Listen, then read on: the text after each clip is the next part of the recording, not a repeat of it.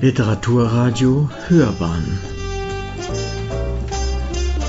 Abseits vom Mainstream Am 9. November 1989 hatte die friedliche Demonstration in der DDR Erfolg. Die Mauer und damit die knapp 1400 Kilometer lange Grenze fiel. 26 Jahre teilte sie Deutschland in Ost und West. Über den Mauerbau und die Anfangszeit in West-Berlin erzählt Claire Winter in ihren Romanen. Heute stelle ich euch den am 2. November im Diana Verlag erschienenen Roman Kinder des Aufbruchs vor. Worum geht es? Claire Winter beginnt im Jahr 1967.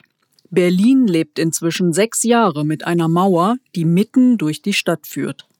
Freunde, Familie und Bekannte von früher werden durch sie strikt getrennt. Der Kalte Krieg ist spürbar und die Agenten scheinen ihre Augen und Ohren überall zu haben. Die Bundesrepublik kauft immer wieder Inhaftierte aus der DDR frei. Es haben sich auch Organisationen gebildet, die auf eigene Faust Menschen zur Flucht verhelfen. Winter lässt das anhand ihrer Figuren nachempfinden. Alice wird von einem ehemaligen Freund aus DDR-Tagen um Hilfe gebeten, seine Schwester in den Westen zu holen. Sie lässt sich aufgrund ihres schlechten Gewissens überreden.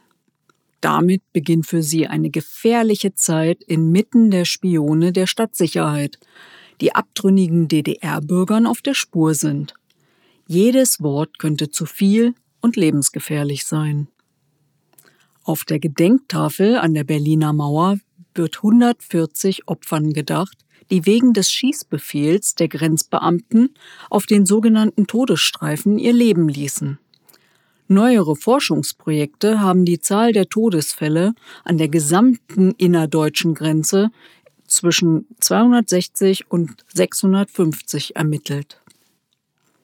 Alice Zwillingsschwester Emma ist Dolmetscherin. Sie ist mit Julius verheiratet. Nach dem Verlust ihres Kindes leiden beide. Überraschend taucht eine längst vergessene Affäre bei ihm auf und gesteht, eine gemeinsame Tochter zu haben. Langsam lernen sich Vater und Tochter kennen. Die junge Frau ermöglicht dem Leser eine Perspektive auf die Studentenrevolte. Beim Besuch des Schahs von Persien wird der Student Benno Ohnesorg von einem Polizisten erschossen. Ein Jahr später wird das Attentat auf Rudi Dutschke verübt. Bei beiden Ereignissen lässt Winter ihre fiktiven Figuren in nächster Nähe dabei sein. Bildhaft sind auch die Beschreibungen der unterirdischen Fluchtwege. Wer sich selbst einmal davon einen Eindruck verschaffen will, dem ist eine Tour bei den Berliner Unterwelten empfohlen. Claire Winter hat das für ihre Recherche ebenfalls genutzt. Man kann sich die feuchte Kälte in den niedrigen Gängen allerdings auch beim Lesen gut vorstellen. Die Angst vor Entdeckung ist ebenfalls immer vorhanden, was dem zeitgeschichtlichen Roman eine Prise Polizthriller verpasst. Auch 33 Jahre nach dem Mauerfall wird so die Erinnerung an diesen Teil der deutschen Geschichte wachgehalten. Nun noch ein kurzer Schwenk auf die Vorgeschichte der Zwillinge. Wer die beiden Hauptfiguren noch besser kennenlernen möchte, kann im Roman Kinder ihrer Zeit ihre Kindheit und Jugendzeit nachlesen. Darin werden die unterschiedlichen Lebensbedingungen von Alice und Emma erzählt. Das Zwillingspaar wurde während der Flucht aus Ostpreußen getrennt. Beide dachten, die Schwester sei tot. Während Emma jedoch mit ihrer Mutter im Westteil Berlins lebte, wuchs Alice in einem Ostberliner Kinderheim auf. Es besuchte sie lediglich der sowjetische Offizier, der sie als kleines Mädchen gerettet hatte. Auch in diesem Band spielt ein Waisenjunge in einem Kinderheim eine Rolle, aber das lasse ich euch lieber alleine lesen.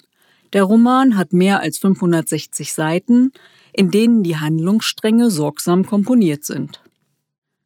Kinder des Aufbruchs von Claire Winter lässt das Ende der 60er Jahre wieder aufleben.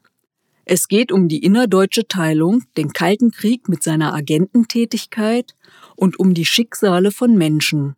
Emma und Alice zeigen gemeinsam mit ihren Partnern und dem Umfeld, wie die Gesellschaft funktionierte.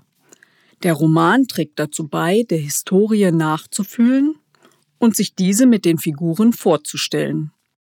Es ist großes Kino und bekommt eine unbedingte Leseempfehlung.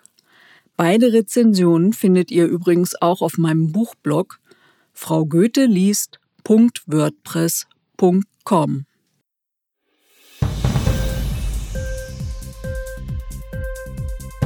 Hat dir die Sendung gefallen? Literatur pur, ja, das sind wir. Natürlich auch als Podcast. Hier kannst du unsere Podcasts hören.